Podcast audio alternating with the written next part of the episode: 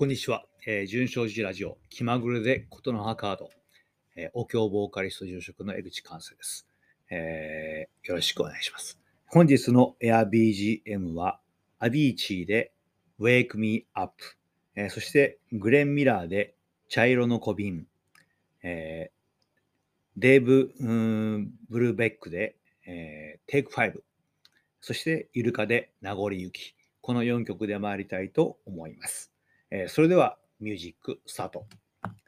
改めまして、こんにちは。えー、純正寺ラジオ、気まぐれでことの葉カード、お経ボーカリスト住職の江口寛生です。えー、それでは、今日のことの葉カードいきたいと思います。今日は、睡眠、睡眠ですね。えー、武田上皇さんの解説です。読んでみましょう。睡眠は眠くなるという生理的な意味で使われます。仏教語の睡眠は生理的な意味もありますが、煩悩とも言われます。つまり、眠くなれば仏道修行を怠ることにもなるからです。特に浄土真宗は仏法を弔問する教えですから、睡眠が課題になります。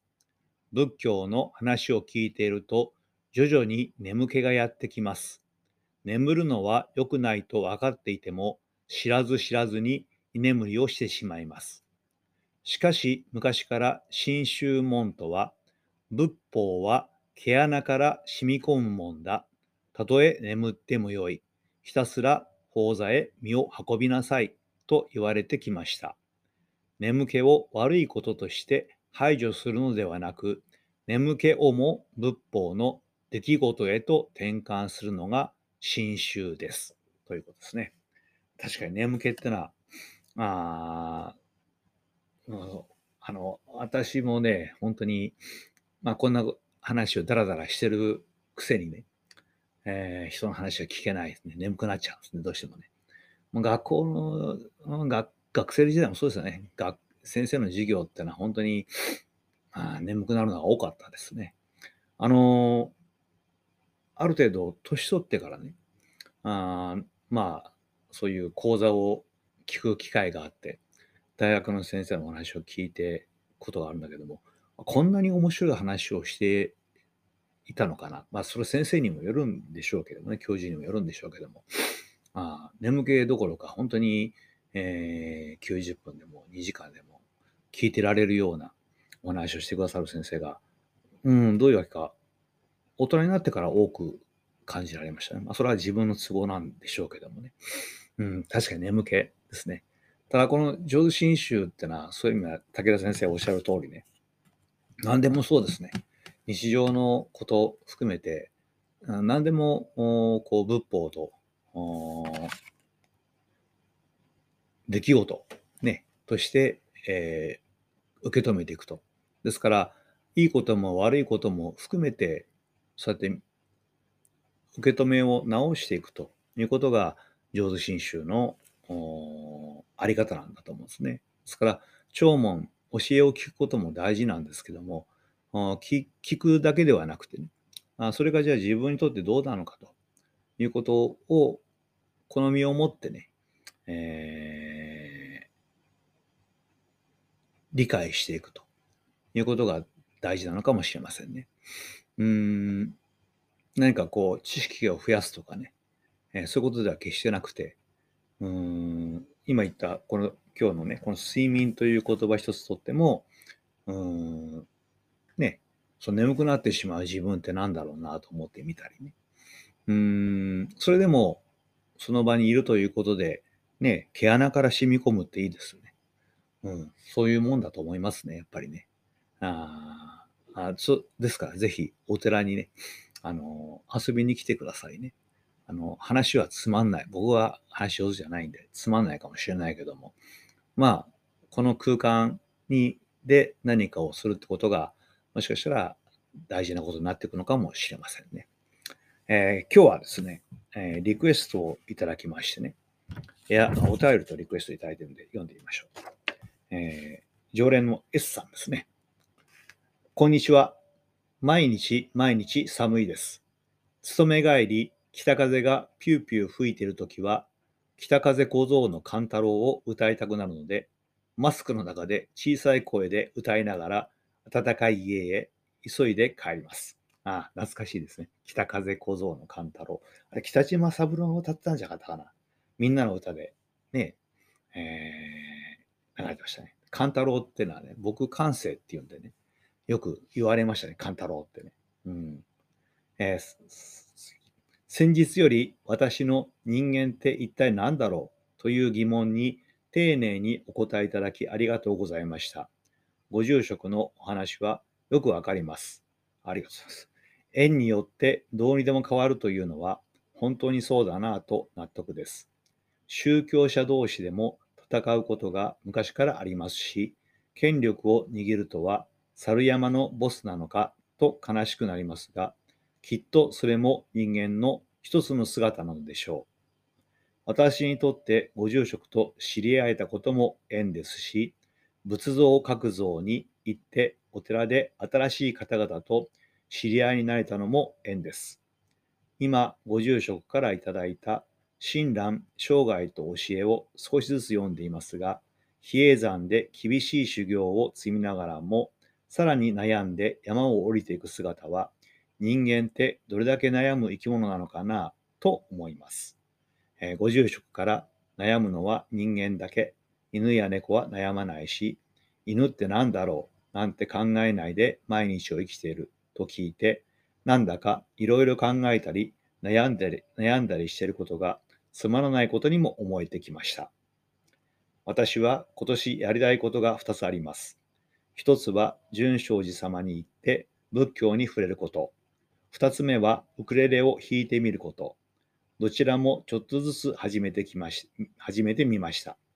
4月には65歳になりますので、仕事も縮小して、余生を私しく、私らしく生きていたい、生きていきたいと思っております。エア BGM のリクエストをします。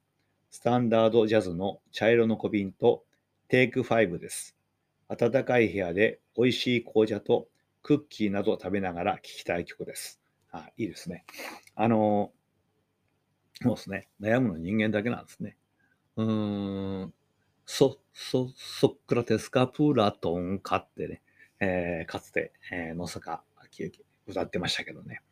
うん、そうですね。みんな悩んで大きくなったと。悩むことってのは、だから、この悩むこともさっきのあの睡眠じゃないけどもね、あ仏法、仏法の出来事なんでしょうね。うん。そこから悩んで考えていくことで、また、あまあ、新たな悩みが生まれてくるんですけどね。うん、そういう意味では悩みっぱなしなんでしょうね。ああの読んでいただいた通り、親鸞上人もそうですねあ。死ぬまで悩み続けていかれたと思うんですね。ただ、悩み、悩みってのはやっぱりね、えーまあ、心もね、重くなっていくことも多いんでね、悩みっぱなしだとやっぱりきついですよね。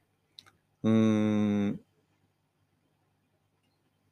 上心宗の教えではね、今言ったように悩みも、あの、武田先生が睡眠も仏法だと、そして悩みも仏法であると。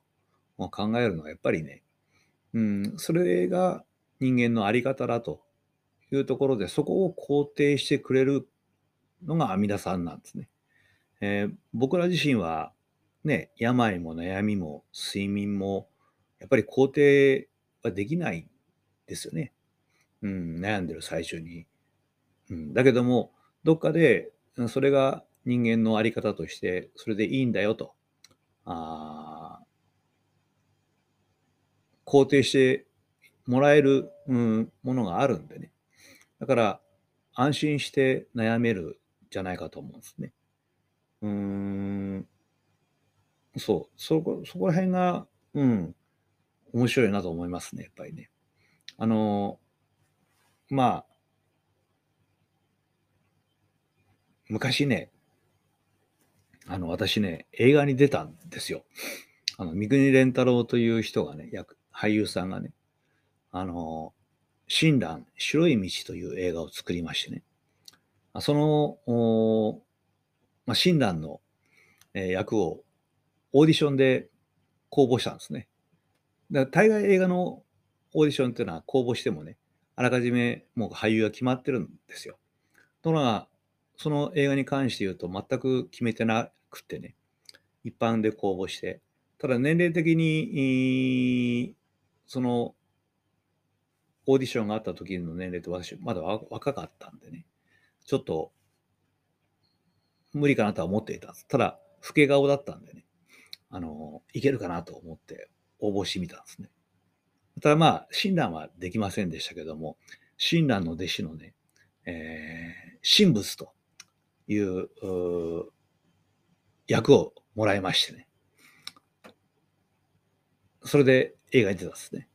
で、映画に出てね、僕はまあ演劇、学生時代演劇をやってましたんで、まあよくわかんない、映画の方はわかんなかったんですね。で、本当はそういう稽古っていうのがあって、練習がね、あって、それで映像を撮っていくんだと思った。全く稽古がないんですよ。いきなりこう、リハがあって、リハーサルがあって、そして本番なんですね。うーん、え、どどうどうしよう。まあ、セリフは入れてましたけどもね。で、まあ、ダメなわけです。当然、ダメなわけですよ。で、後から監督に呼ばれてね、君は悩んでないねって言われましたね。あ、愕然としましたね。あ、そりゃそうだよなと思ってね。うーん。まあ、三國連太郎は息子にが、三國、なんだっけ？三國じゃないや。えー、佐藤浩一か。あれ息子ですよね。私と同い年なんです。うん、彼はやっぱりかなりね、若い頃、奔放にやってたようだけども、まあ、ああいう親だ、ね、役者の親で、うん、あれだったんでしょうけども、悩みが多かったと、それを見てたんだと思うんですね。うん、悩み、悩んでないなって言われてね。うん、むっとはしたんだけども、もう事実はその通りだったね。うん。まあ、自分なりに悩んでは、悩みはあったですよ。だけども、それをこう、本当にこう、うん、どうだったんだろうな。ああ、今考えると、まあ確かにその通りかなとは思いますね。まあ、今じゃあそれだけ悩んできたかっていうと、そんなこともない悩悩悩みってのはあるんだけども、うん、まあこうやっていい加減なもんなんでね、ずっとね、いい加減にやってきたんで、うん、そうですね。だけどまあ、その通りで、まあその時その時悩むこと、大事なことなんじゃないかなと思いますね。うん、おかげさまでね、えー、悩むことも、まあ、その時はね、えー、その時はね、やっぱり落ち込むこともありありますけども、たまにはね。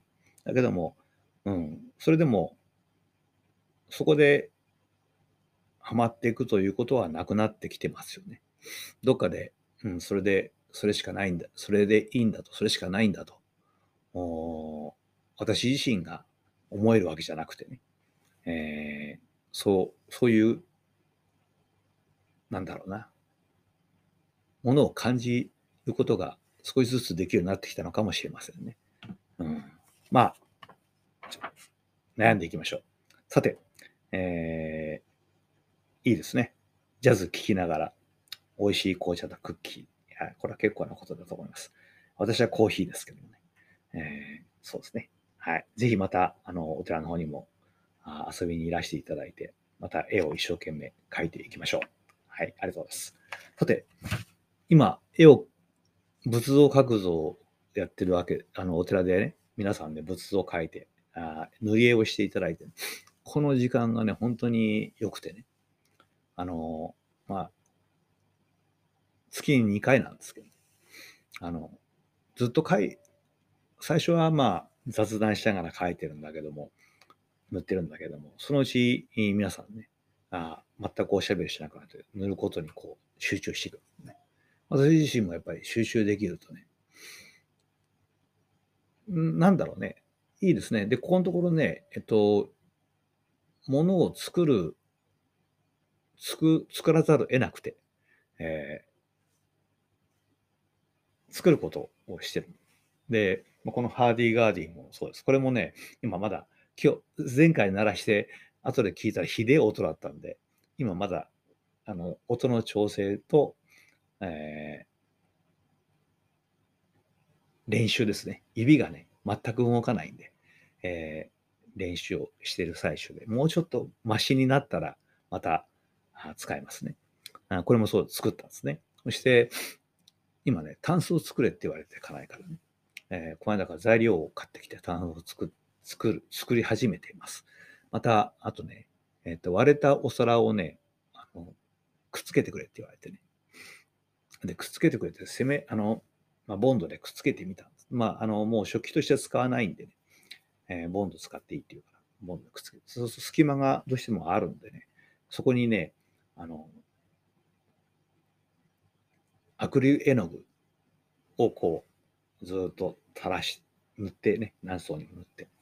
で、出来上がりは金継ぎみたいな。金継ぎって知ってます？昔、あの、日本のこの茶器なんかはね、あの、金継ぎって言って割れたものを、あ金でね、ついで、つないでいって。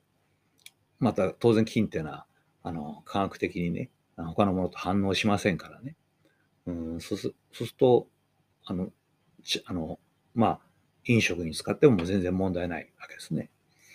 うん。で、それは日本独特のものですね。西洋では割れたものなんてね、使ったら、あの、使わない、絶対使わないでしょうけどね。日本はそうやってついで、はめていってついで、えー、使ってきたという文化がありますので、ね、その金継ぎの、あ偽、偽ですけどね、偽金継ぎをしてみました。あそれもまた面白かったですね。うん、なんか、そうですね。手作業であるとか、うん、なんかやってるってのは面白いですね。作るってのはね。どうしよう、こうしよう、あれこれ考えてね。そうすると料理もそうなんですね。あほぼ毎日料理を作るんですけども、時間がないとね、あの本当にやっつけ仕事になっちゃうんで、面白くもなんともなくて、ああ、大変だなと、めんどくさいなと思うんだけども、時間に余裕があるとね、えー、料理を作るってのは本当に面白いですね。えー、私の場合はね、あの、まあ、あの、アーティスト、ネガアーティストなんでね、ネガアーティストなんでね、えー、二度と同じものは作れないですね。うん、これ美味しかったからまた作ってくれって言われても絶対できない。あの次作るときにはね、ちょっと今回これ足してみようかなとかね、あこれちょっと入れてみようかな。ちょっと、うん、焼く時間を変えてみようかなとかね。ついついそっちに行っちゃうんですね。同じことにを2度やるっていうのはどうも性分としてできないってもともとできないんですね、性格的に。あそれなんで、まあ、それがまた面白いんですね、出来上がりがね。えー、大概まあそういう場合失敗することも多くてね、ひでえ味だなとあいうことになってしまうこともありますけども、それでもそれは面白いことですね。何かこう、うん、なんだろうね、そうやって集中して何かをする、それだけを、それだけしか考えないから面白いかもしれないですね。余計なことを忘れてね。うん、そうすると、ああ、僕らは上心宗にはないですけども、修行っていいですよね。うん、毎日、うん、余計なこと考えないで。まあ、それがおそらく悟りというものに近づいていく一番の方法なんでしょうね、きっとね。うん。まあだからお釈迦さんは全部捨てろと。まあ人の親子の縁でさえ捨てろというわけですからね。うん。それがいいのかもしれない。だけども、まあ実際はできないですよね。うん。この年になってくると、親子の縁ってのもめんどくさいし、ややこしいしね。まあ、それが今、私にとってはストレスになってる部分でもありますしね。だけど、だけど、だからといってそれを捨てるわけにはいかないんで、あまあ、からしょっていかなきゃしょうがないんだろうなとは思ってますけどね。うん。でもそういうものもひっくるめて、あさっきの最初のね、睡眠じゃないけども、自分の中から出てくるいろんな心、もうすべて、ま、仏法につながっていくんでしょうね、きっとね。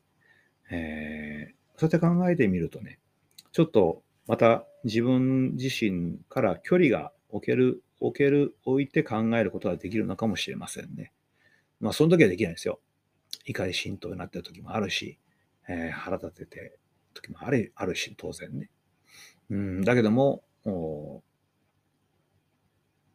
ちょっとまたそこからね、えー、一つ距離が置けるのかなというふうには思いますね。また今日もね、だらだらと話しました。申し訳ありません。えー、今日は雪が降ってる。あの、それでベタですけども、名残雪を AirBGM に入れてみました。名残雪ってあれ、井の頭線、東京の京王井の頭線って言ってね、え、渋谷から新宿まで走ってる電車がありまして、あそこに、井の頭、井の頭公園だったかな、駅があって、そこでの情景を伊勢正蔵が書いたというふうに言われてますね。うん。